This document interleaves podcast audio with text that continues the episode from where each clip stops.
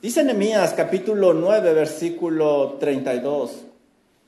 En su oración los levitas dicen lo siguiente, ahora pues Dios nuestro, Dios grande, fuerte, temible, que guardas el pacto y la misericordia. Como pueden ver ustedes, este pueblo conocía muy bien quién era Dios y aquí nos dice sus atributos. No se ha tenido en poco delante de ti todo el sufrimiento que ha alcanzado a nuestros reyes, a nuestros príncipes, a nuestros sacerdotes, a nuestros profetas, a nuestros padres y a todo tu pueblo, desde los días de los reyes de Asiria hasta este día.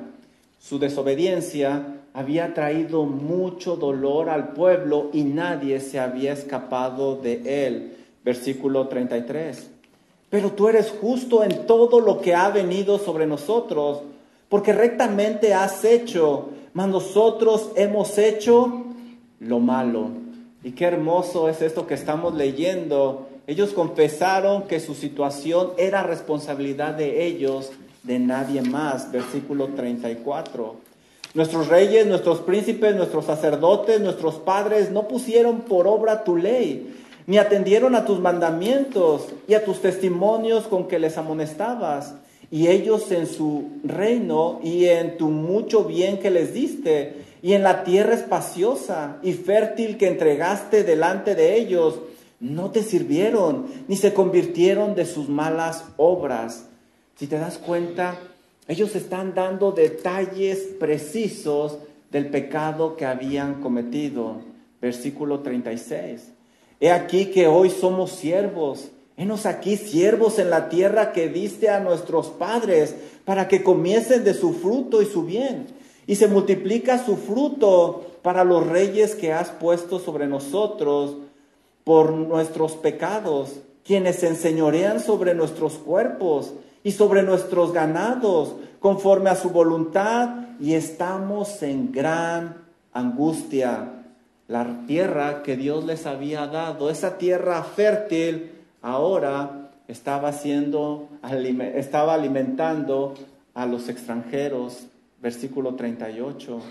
A causa pues de todo esto, nosotros hacemos fiel promesa y la escribimos firmada por nuestros príncipes, por nuestros levitas y por nuestros sacerdotes. Este pueblo termina su oración dando muestras de un verdadero arrepentimiento. Además está haciendo un pacto con Dios y se está comprometiendo a que van a obedecer su ley. Ellos, ellos no pueden cambiar su inicio, pero sí pueden empezar nuevamente donde están para que el final de su historia sea totalmente diferente. En este capítulo 9 del libro de Nehemías, el pueblo de Israel quiere consagrarse a Dios por medio de un voto y uno dice, bueno, ¿para qué? ¿Por qué quieren hacer un voto delante de Dios? No están haciendo algo que les requiera el Señor en estos momentos. En este capítulo, en esta gran oración, hemos estudiado que ellos nos han mostrado lo que ha sido su historia en esa historia hemos aprendido nosotros su incapacidad de obedecer a Dios en sus propias fuerzas. Dios que quien ha sido sumamente misericordioso con ellos. Ellos quieren hacer un compromiso de obedecer la ley ante Dios. Esto les va a ayudar a esforzarse cuando lleguen esos momentos de debilidad a mantenerse firmes por el Señor. Antes de firmar ese pacto, lo que ellos necesitan hacer es ponerse a cuentas con Dios. Deben de buscar el perdón de Dios para que esa comunión se restablezca y ese pacto sea recibido de parte del Señor. Los levitas saben que para conseguir el perdón de Dios primero deben de saber quién realmente es Dios, qué le agrada y qué le desagrada a Dios. Después, ya que lo conocen, sabrán en qué áreas han pecado y hay que confesar ese pecado ante Dios. Por último, deben de apartarse de esas prácticas pecaminosas para alcanzar el tan anhelado perdón de Dios y recibir su misericordia. Y eso es precisamente lo que vamos a analizar en esta noche, los pasos necesarios para un arrepentimiento verdadero, el cual nos va a llevar a una reconciliación con nuestro Dios y obviamente va a acarrear su bendición. Lo primero que nosotros vamos a ver es la gran importancia de conocer al Dios de la Biblia para nosotros ver dónde realmente hemos pecado. De otra manera, vamos a crear nuestras propias reglas cómodas, vamos a crear un estándar muy a nuestra medida, vamos a hacer un Dios muy cómodo en nuestra mente y por lo tanto no va a ser el Dios de la Biblia, y no vamos a obtener su perdón. Por eso es importante saber quién es el Dios de la Biblia para no vivir engañados y sin su perdón. Miren lo que dice el versículo 32. Lo primero que nosotros tenemos que ver es que debemos de conocer quién es Dios y este es nuestro primer punto. Ahora pues, estas palabras en la oración de los levitas nos están indicando que después de hacer un recuento de lo que ha sido su historia, la narración va a tomar un giro. Vamos a ver cómo toma una dirección diferente. Ahora pues, Dios nuestro, en su conclusión, este pueblo está diciendo que a pesar de todo su pecado, Dios sigue siendo su Dios. Dios no los ha abandonado. Por eso pueden decir libremente, Dios nuestro, Dios grande, fuerte, temible, que guardas el pacto y la misericordia. En este versículo nosotros vemos que ellos realmente conocían al Dios de la Biblia. En un solo versículo nos están dando cinco atributos muy importantes de Dios. En esta oración nosotros hemos visto que ellos ya nos han demostrado otros atributos de Dios y que realmente conocen a Dios por medio de su palabra y no solo por medio de su palabra, también lo han conocido personalmente porque Dios ha estado relacionándose con ellos y ha estado actuando activamente en su vida. Por esa razón pueden decir confiadamente ahora que Dios es grande y cómo no, ya aprendimos en el versículo 6 que Él creó los cielos y la tierra y que lo sostiene todo. Ellos pueden decir ahora confiadamente que Dios es fuerte. Y cómo no, ya aprendimos en el versículo número 11 que Él destruyó a la gran potencia de Egipto de aquella época. Ellos pueden decir libremente que Dios es temible, ya que cuando les habló, ellos no se pudieron sostener del miedo y lo aprendimos en el versículo 13. Ahora ellos pueden decir directamente y confiadamente que Dios es fiel, ya que nunca los dejó a pesar de su rebeldía, cumplió todas sus promesas como vimos en el versículo 17 y en general en toda esta oración. Pero también aprendimos nosotros en los versículos 19 y 31 lo que ellos están diciendo aquí que nuestro Dios es un Dios misericordioso, ya que su amor para con ellos fue simplemente inquebrantable. Pero antes, antes era diferente. Por mucho tiempo este pueblo creó su propio Dios a su conveniencia, el cual no es el Dios de las sagradas escrituras. Esta alteración de las escrituras los llevó a la condición donde están ahora, los llevó a un lugar, a un estado de mucho peligro. Ellos, ellos no creyeron en la santidad de Dios antes, por eso pecaron deliberadamente. Antes ellos no creyeron en el gran poder de Dios, por eso lo retaron constantemente por medio de esa rebeldía. Antes ellos no creyeron que Dios era temible, por eso lo desobedecían a cada rato. Antes ellos no creyeron que Dios era justo. Por eso vivieron haciendo sus propias reglas cómodas, viviendo como ellos querían. Aún se engañaron y creyeron que Dios era fiel y misericordioso, pero aún en esos atributos se equivocaron, porque como aprendimos anteriormente, ellos abusaron de la misericordia y de la fidelidad de Dios. Pero ahora, ahora era diferente. Ahora ellos reconocían quién era el Dios de la Biblia.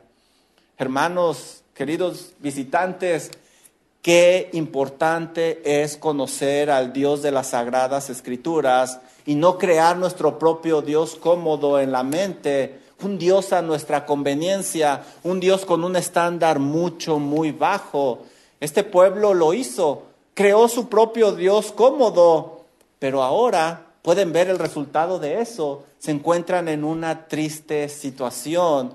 Cuando conocemos al Dios de la Biblia, sabemos realmente qué le agrada y qué le desagrada. Pero si no lo conocemos, obviamente no sabremos qué es el pecado. Y sabes, aunque lo vamos a ignorar ante la ley, ante la ley la ignorancia no te va a justificar. Esta es la razón por la cual muchas personas en este momento están pagando un alto precio a causa de ignorar quién es el Dios de la Biblia Debemos de conocer al Dios de las sagradas escrituras.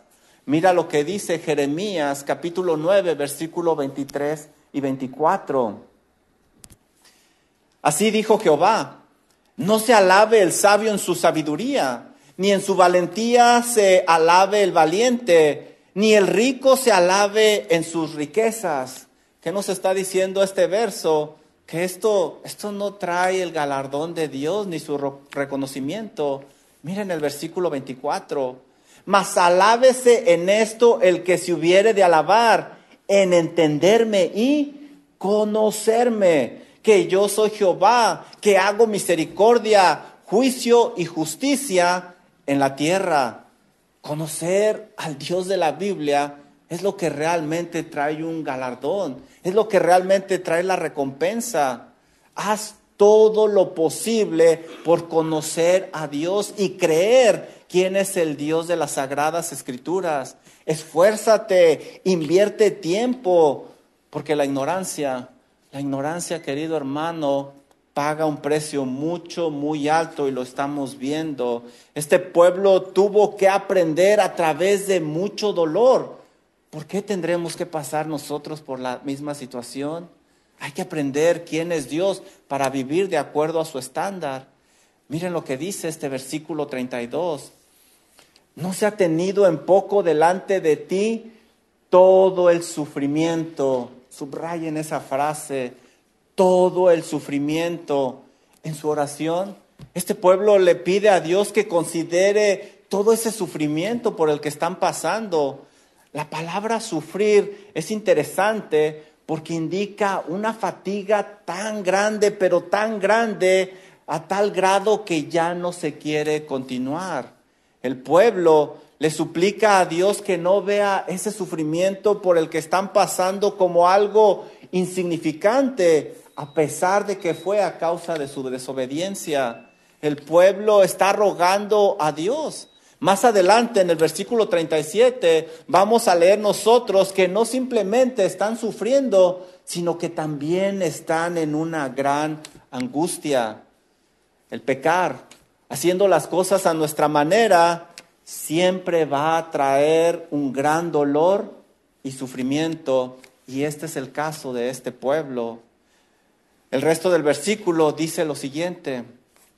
¿No se ha tenido en poco delante de ti todo el sufrimiento que ha alcanzado a nuestros reyes, cuenten, reyes, a nuestros príncipes, a nuestros sacerdotes, a nuestros profetas, a nuestros padres y a todo tu pueblo? Seis grupos se relatan aquí y en general este dolor alcanzó a todos, a todos los niveles alcanzó este dolor. ¿Saben por qué? Porque el pecado les había alcanzado primero. Nadie estaba libre de ese sufrimiento porque nadie estaba libre de pecar. Y pecaron porque no creyeron quién era el Dios de la Biblia e hicieron las cosas a su manera. Este versículo dice algo pienso que es muy triste. Todo el pueblo, ese sufrimiento incluyó todo el pueblo, es decir, alcanzó a los indefensos por culpa del pecado de sus padres. Ellos llevaron una vida compleja por las malas decisiones que habían tomado sus padres en lugar de recibir la bendición de Dios. Dice este versículo, no se ha tenido en poco delante de ti todo el sufrimiento desde los días de los reyes de Asiria hasta este día. El sufrimiento no solo fue intenso, también fue un sufrimiento muy prolongado. El pueblo de Israel estuvo cautivo por 70 años en la tierra ajena, pagando el precio de ese pecado. Ahora habían pasado alrededor de 100 años desde que regresaron de la cautividad. Había pasado mucho tiempo y las cosas todavía no se estabilizaban por completo a causa de no creer quién es el Dios de la Biblia y hacer sus propias reglas cómodas, hacer las cosas a su manera. Para lograr el perdón de Dios, debemos demostrar un verdadero arrepentimiento, el cual solo llega si sabemos quién realmente es Dios. Porque podrás ver la magnitud y lo horrendo de tu pecado tal como lo ve Dios. De otra manera, Seguiremos pensando y creyendo en ese Dios cómodo que nos pasa todas las cosas y estaremos pagando con un alto sufrimiento. Bueno, ya que sabes quién es Dios y sabes cómo evalúa los actos de acuerdo a la Biblia, lo siguiente que debes de hacer es confesar tu pecado a Dios.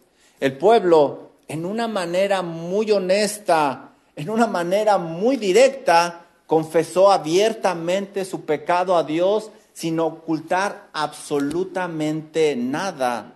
Si quieres el perdón de Dios, arrepiéntete y muestra ese arrepentimiento con una genuina confesión.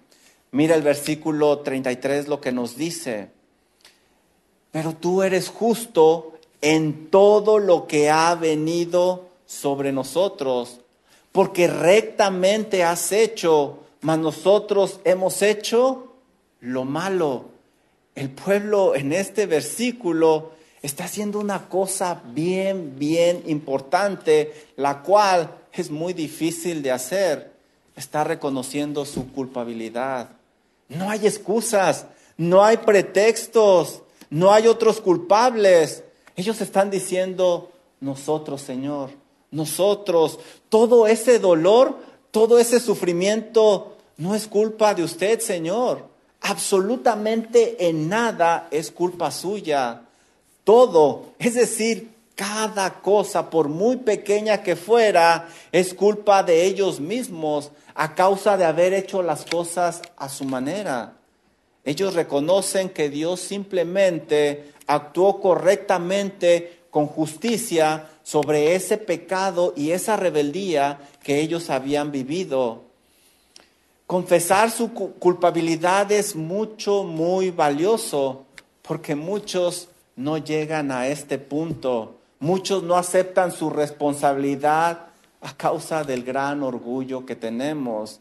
Desde Génesis Vemos esa tendencia de apuntar a los demás y no reconocer nuestra responsabilidad. ¿Se acuerdan ustedes Adán lo que dijo cuando probó del fruto prohibido?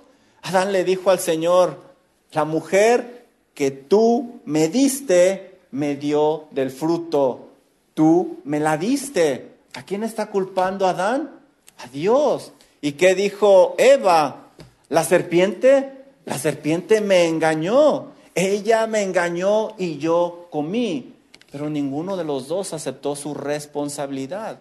Y ese es el curso normal de cada uno de nosotros. Por eso el paso que está dando este pueblo es muy importante, confesar su responsabilidad. El pueblo aceptó esta responsabilidad y reconoció su culpa. Ellos básicamente, si puedo parafrasear esto, están diciendo, Señor, no es la culpa de esos pueblos hostiles que nos acechaban. No es la culpa de esos pueblos idólatras que querían influenciarnos. No es la culpa de esos pueblos violentos que nos adrementaban. No es la culpa de esos pueblos paganos.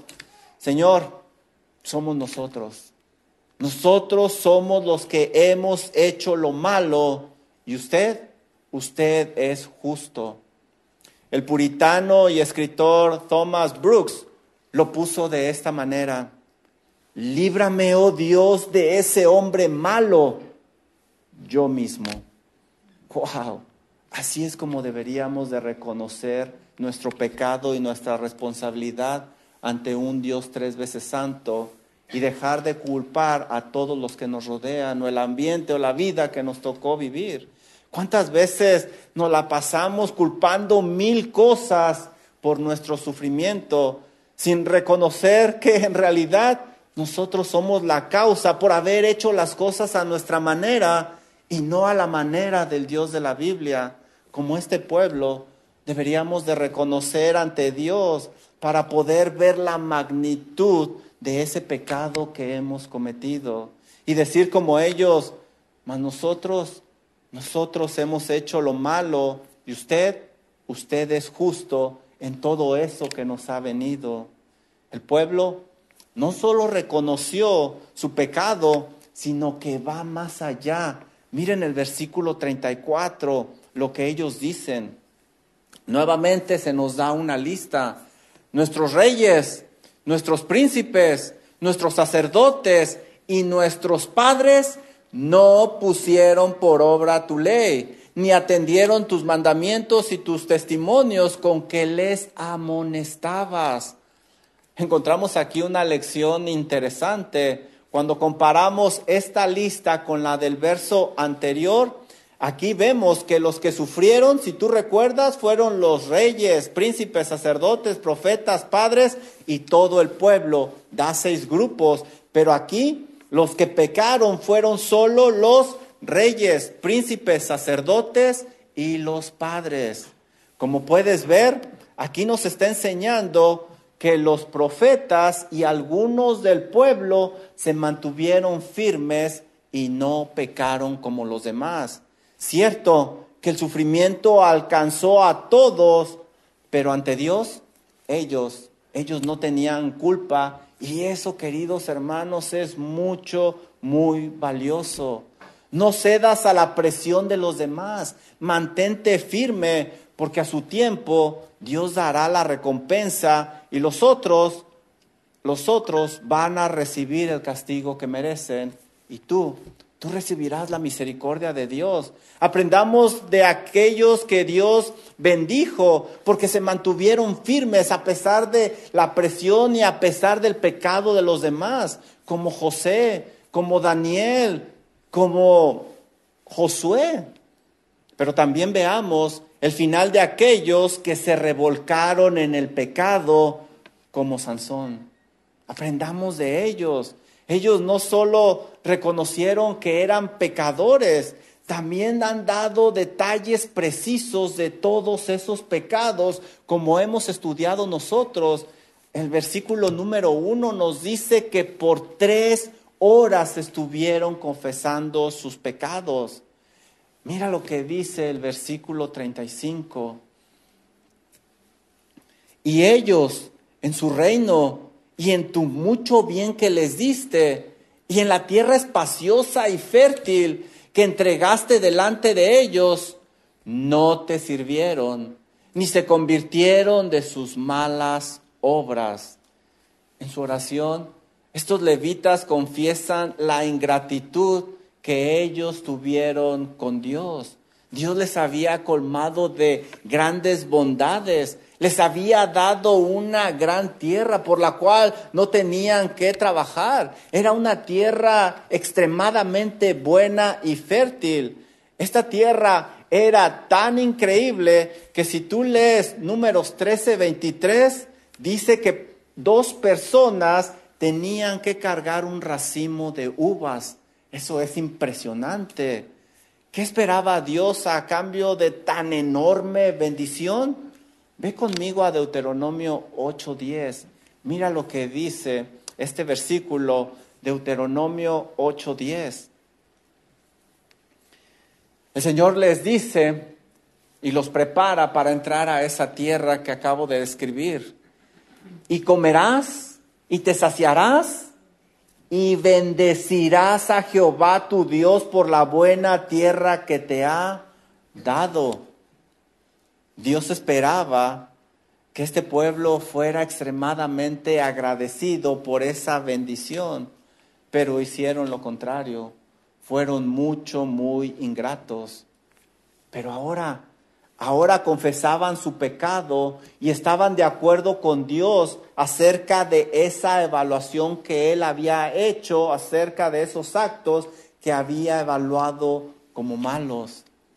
El pueblo, al indicar estos detalles de su pecado, está haciendo una confesión bíblica, tal como lo enseñan las sagradas escrituras. Confesar es una palabra interesante. Significa decir lo mismo, repetir la misma cosa. Para que lo comprendas un poquito mejor, ve conmigo a Salmo 32, 5 y mira el ejemplo que nos da David aquí acerca de la definición de confesar. Dice Salmo 32, 5, mi pecado te declaré y no encubrí mi iniquidad. En otras palabras, David nos está diciendo que él le dijo a Dios todo ese pecado que cometió.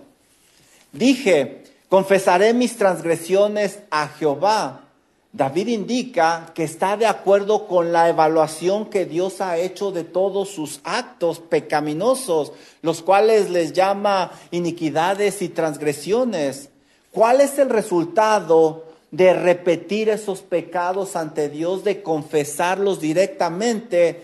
Mira lo que dice el final del versículo, y tú perdonaste la maldad de mi pecado el resultado es un verdadero perdón de Dios y es lo que está haciendo este pueblo. Por eso está dando muchos detalles. Esta es la forma de confesar el pecado que pedía Dios en la ley. Mira lo que dice Levítico 5.5. Levítico 5.5. Cuando pecare en alguna de estas cosas, confesará aquello en que pecó es decir, lo va a repetir. Levítico 16, 21 nos dice lo mismo.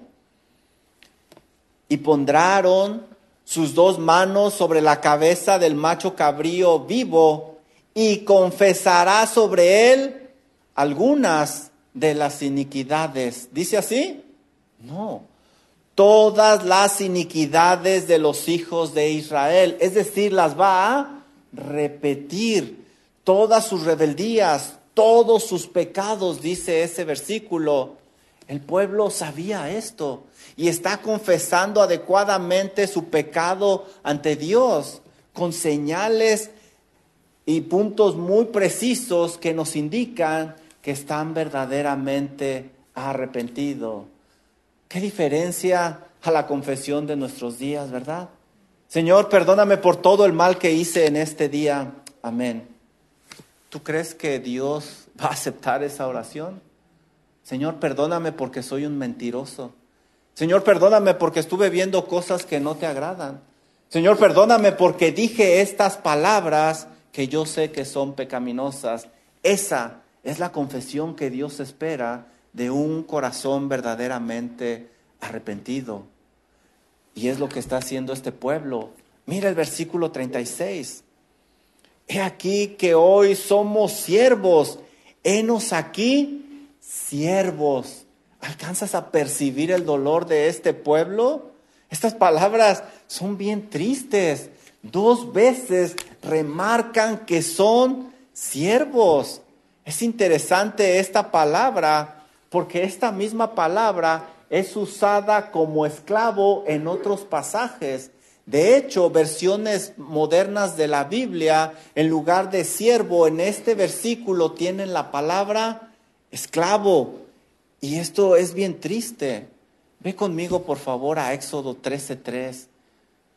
De ahí precisamente de ahí es de donde los había sacado el Señor. Ellos están sufriendo algo que Dios no quería que sufrieran. Mira lo que dice aquí. Y Moisés dijo al pueblo, tened memoria de este día, que no se te olvide. Pero ¿qué pasó con este pueblo? Olvidaron. Moisés dice, tened memoria de este día en el cual habéis salido de Egipto, de la casa de servidumbre. Y esa es la misma palabra que estamos leyendo nosotros en este pasaje. Dios no quería eso para ellos, pero a causa de hacer las cosas a su manera, regresaron a la misma situación de antes.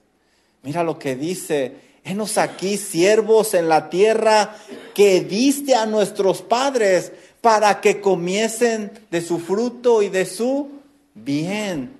Dios les había dado esa tierra. No había forma que ellos hubieran podido conquistar a las naciones que vivían ahí.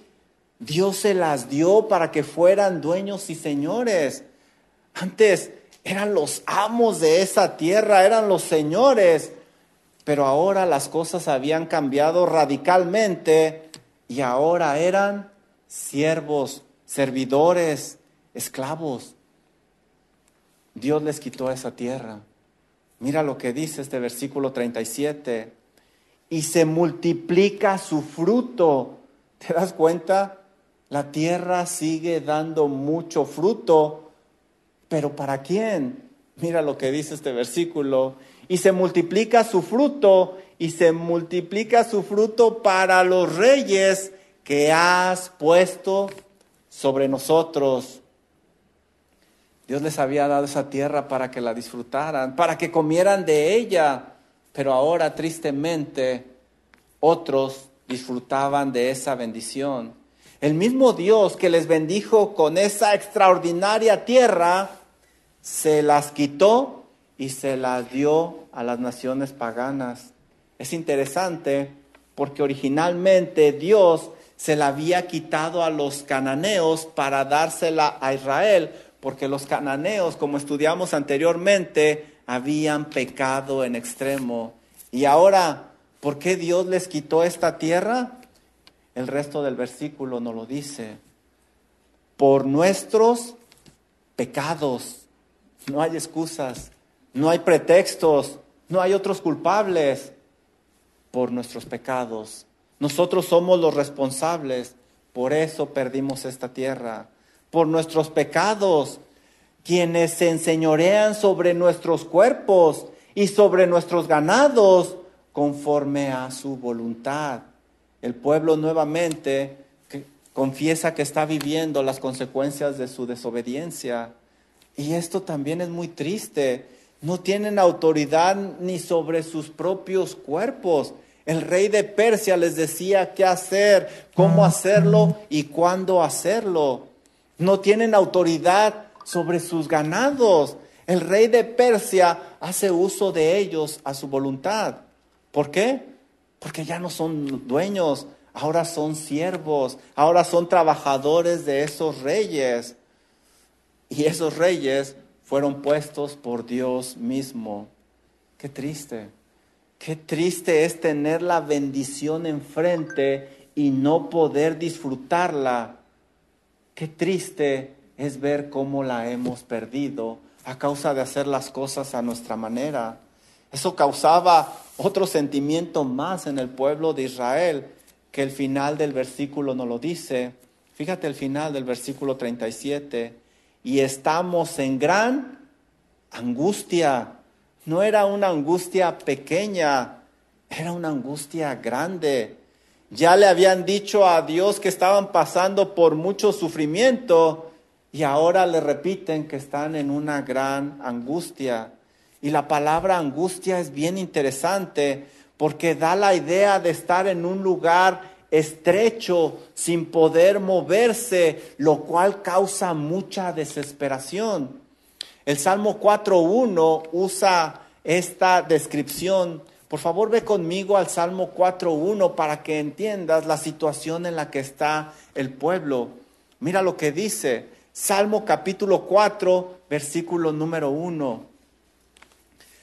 Respóndeme cuando clamo, oh Dios de mi justicia, cuando estaba en angustia. Y ahí está la misma palabra, es decir, está en una situación apretada. Mira lo que dice el resto del versículo. Cuando estaba en angustia, tú me hiciste ensanchar, es decir, tú me ayudaste a mover libremente. Lo que nos está diciendo el pueblo es que se encuentra en una situación de suma desesperación que es a causa de esa gran desobediencia. Pero el pueblo ahora está muy arrepentido. Ahora ellos quieren que las cosas sean diferentes. Ellos no pueden hacer nada, absolutamente nada por el pasado, pero gracias a la misericordia de Dios sí pueden hacer algo por el futuro. Me gusta lo que decía el escritor británico C.S. Lewis, él es el autor de las crónicas de Narnia. Él solía decir, no puedes regresar y cambiar el inicio, pero sí puedes empezar ahí donde estás y cambiar el final. Y eso es precisamente lo que está el pueblo haciendo, porque ellos sabían seguramente lo que dice Proverbios 28:13, el que encubre sus pecados no prosperará, mas el que los confiesa y se aparta alcanzará misericordia. Y este pueblo es lo que está buscando un nuevo inicio bajo la misericordia de Dios. Ya que sabes qué le desagrada a Dios y qué le agrada, y ya que confesaste tu pecado, ahora debes demostrar un verdadero arrepentimiento comprometiéndote con Dios. El pueblo, en una actitud de un verdadero arrepentimiento, decide hacer un pacto de consagración con Dios. Este es un compromiso sano que les va a ayudar a obedecer la ley de Dios, porque llegarán momentos de debilidad, llegarán momentos complicados, pero ese pacto, ese compromiso sano les va a ayudar a seguir adelante. Mira el versículo 38, lo que nos dice. A causa pues de todo esto, nosotros hacemos fiel promesa y la escribimos firmada por nuestros príncipes, por nuestros levitas y por nuestros sacerdotes. Mira lo que dice aquí. A causa pues de todo esto, ¿qué es todo esto? Bueno, pues la historia que hemos estado estudiando, ellos han confesado a través de esta historia su desobediencia. Ellos han recordado lo ingrato que han sido con Dios, quien ha sido sumamente misericordioso con ellos podemos decir que en este capítulo 9, en esta oración, los levitas nos llevaron desde Génesis hasta los profetas en nuestra Biblia para recordar su historia. Y sabes, qué importante es aprender de la historia, especialmente de los personajes bíblicos. Pablo, inspirado por el Espíritu Santo, nos lo recuerda en Primera de Corintios capítulo 10 versículo 6. Por favor, ve conmigo a Primera de Corintios capítulo 10 versículo número 6 y mira lo importante de aprender de la historia de estos personajes bíblicos. Primera de Corintios capítulo 10 versículo 6 dice lo siguiente: Mas estas cosas sucedieron como ejemplo para quién? Para nosotros es decir, Pablo está diciendo, aprendamos de la historia de estos personajes bíblicos. Estas cosas sucedieron como ejemplo para nosotros, para que no codiciemos cosas malas como ellos codiciaron. Aprende de ellos a no cometer el mismo pecado. Mira lo que dice el versículo número 11. Y estas cosas les acontecieron como ejemplo y están escritas para amonestarnos a nosotros. Pablo nuevamente nos impulsa a aprender de estos personajes bíblicos a quienes han alcanzado los fines de los siglos. Aún el mundo secular sabe lo importante que es aprender de la historia. El poeta y novelista inglés George Santayana escribe lo siguiente, aquellos que no recuerdan el pasado están condenados a revivirlo. El pueblo, el pueblo de Israel ha aprendido de su historia, por eso, a causa de todo esto, están dando un paso mucho, muy importante. Ya al inicio nosotros estudiamos que ellos han mostrado su arrepentimiento visiblemente en una manera externa, ya que estuvieron en ayuno y se vistieron con silicio y se pusieron tierra. Lo leímos en el versículo número uno. También dice el versículo número dos que ya se habían apartado de los extranjeros que les influenciaban a pecar. Pero después de haber hecho un recuento de su historia y ver su naturaleza pecaminosa, y su incapacidad. Por eso dan este paso tan importante. A causa pues de todo esto, nosotros hacemos fiel promesa y la escribimos firmada. El pueblo, como puedes ver, ha confesado su debilidad y por eso quiere hacer una consagración formal ante Dios. La describen como una promesa fiel, lo cual es mucho, muy serio delante de Dios y ellos lo sabían. Eclesiastés 5, 4 nos dice lo siguiente, cuando a Dios haces promesa, no tardes en cumplirla, porque Él no se complace de los insensatos. Cumple lo que prometes. Mejor es que no prometas y no que prometas y no cumplas. Esto es algo muy serio delante de Dios. También esto indica que firmaron esa promesa. No fue una oración que se la llevó el viento. Este sería un documento legal ante Dios y ante los demás. Esto indica la seriedad de ese compromiso que ellos están haciendo. Ellos están verdaderamente arrepentidos de haber desobedecido y no quieren regresar a esa situación. Qué importante es un compromiso serio delante de Dios, especialmente en nuestros días. La gente, la gente ya no quiere comprometerse de esa manera. ¿No te has fijado? Ya no queremos contratos de teléfono, de gimnasios, de internet, de cable. Ya no queremos nosotros firmar nada. ¿Y del matrimonio qué decimos? Ya no queremos firmar un documento legal donde diga que estamos casados. Y esto es tan triste que ahora, no sé si lo sepas, puedes rentar el anillo por si las cosas no funcionan, lo puedes regresar. ¿Puedes creerlo? ¿Y qué decimos de los creyentes? Ya no nos comprometemos con Dios, ni con la iglesia local nos comprometemos formalmente como nos lo está enseñando este pueblo. Este pueblo reconocía su debilidad y por eso está firmando esta fiel promesa. Eso les ayudaría el día de mañana cuando las situaciones de debilidad llegaran a que se les recordara que ellos habían hecho un compromiso con Dios. ¿Y por qué lo hicieron así? Porque estaban realmente arrepentidos y querían comprometerse y consagrarse totalmente a Dios.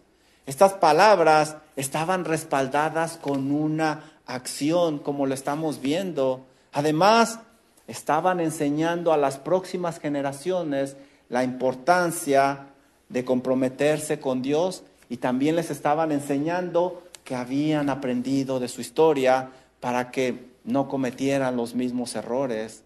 Este documento no fue firmado por todos, ahora la lista es solo de tres grupos, príncipes, levitas y sacerdotes. Eran las personas que estaban en autoridad, que se iban a encargar de asegurarse que los demás cumplieran esa promesa. ¿Y cuál era esa promesa? Da una vuelta al capítulo 10. Mira lo que dice Nehemías 10, 29 ahí ellos dan detalles de esa promesa. Se reunieron con sus hermanos y sus príncipes para protestar y jurar que andarían en la ley de Dios. Ahí está la promesa, que andarían en la ley de Dios que fue dada por Moisés, siervo de Dios, y que guardarían y cumplirían todos los mandamientos, decretos, estatutos de Jehová nuestro Señor. Ese compromiso de obediencia traería la bendición de Dios. Termino con esto. Nosotros como iglesia podemos aprender de esta gran lección bíblica al observar la historia de este pueblo, para que no cometamos los mismos errores que ellos cometieron, que sus padres cometieron, lo cual les trajo mucho dolor. Estas cosas están escritas para nosotros, para que aprendamos lo que sucede cuando hacemos las cosas a nuestra manera y no a la manera de Dios como el pueblo de Israel, digamos, hasta aquí, Señor, ya no más. Realmente estoy arrepentido de crear mi propio Dios cómodo y hacer las cosas a mi manera. Señor, perdóneme. Quiero disfrutar de esa bendición que está frente a mí y no puedo alcanzar. Es mi deseo enseñar a las próximas generaciones, a los míos, con mi testimonio, lo que es una relación genuina con usted. Este paso solo se da mediante un verdadero arrepentimiento, ya que hay arrepentimientos que no son verdaderos, que son falsos, que solo engañan. Quizás esas personas aparentemente se arrepienten, pero lo hacen por una conveniencia para salvar su reputación o quizá porque los acorralaron qué sé yo, ese arrepentimiento que no es verdadero produce muerte. Es realmente remordimiento, como dice Pablo en 2 de Corintios capítulo 7 versículo 9. Ahora me gozo, dice Pablo, ¿y, y qué te goza Pablo? ¿Por qué estás tan contento? No porque hayas sido contristados, Pablo dice que estaban tristes, sino porque fuisteis contristados para arrepentimiento, porque habéis sido contristados según Dios, para que ninguna pérdida padecieses por nuestra parte. Pablo se goza porque ellos estaban tristes y estaban tristes porque había un verdadero arrepentimiento. Mira lo que dice el versículo siguiente. Porque la tristeza que es, según Dios, produce arrepentimiento para salvación. De que no hay de qué arrepentirse pero la tristeza del mundo produce muerte. ¿Quieres un ejemplo? Judas. Judas en verdad no se arrepintió. Realmente lo que vivió fue un remordimiento. Un arrepentimiento genuino comienza conociendo realmente quién es Dios, para que veamos realmente dónde hemos pecado. Y eso nos lleva a una confesión bíblica donde estamos de acuerdo con el estándar de Dios de que hemos pecado en esos actos que realizamos y termina con un compromiso formal ante Dios que nos va a ayudar a apartarnos el día de mañana. ¿Y tú? ¿Estás realmente arrepentido de esas cosas que Dios seguramente ya te mostró el día de hoy? Si es así, no esperes ni un minuto. Arrepiéntete, ponte a cuentas con Dios porque Él es un Dios grande en perdonar. Vamos a orar. Amado Padre Celestial, gracias Señor por estas cosas que están escritas para nuestra amonestación, para nuestro ejemplo, para que no cometamos los mismos pecados. Padre Celestial, perdónenos, porque muchas veces hemos hecho las cosas a nuestra manera, desobedeciendo su santa palabra. Ayúdenos a aprender de los padres de este pueblo, Señor, y que no cometamos los mismos pecados. Ayúdenos a aprender de este pueblo para tener un arrepentimiento genuino que alcance su bendición, para poder tener una relación cercana con usted, para vivir honrándole, sirviéndole y cada día darle las gracias, Señor, porque usted realmente ha sido misericordioso. Ayúdenos a obtener esa bendición y no obtener su disciplina. Se lo pedimos humildemente en el nombre de nuestro Señor y Salvador Jesucristo. Amén.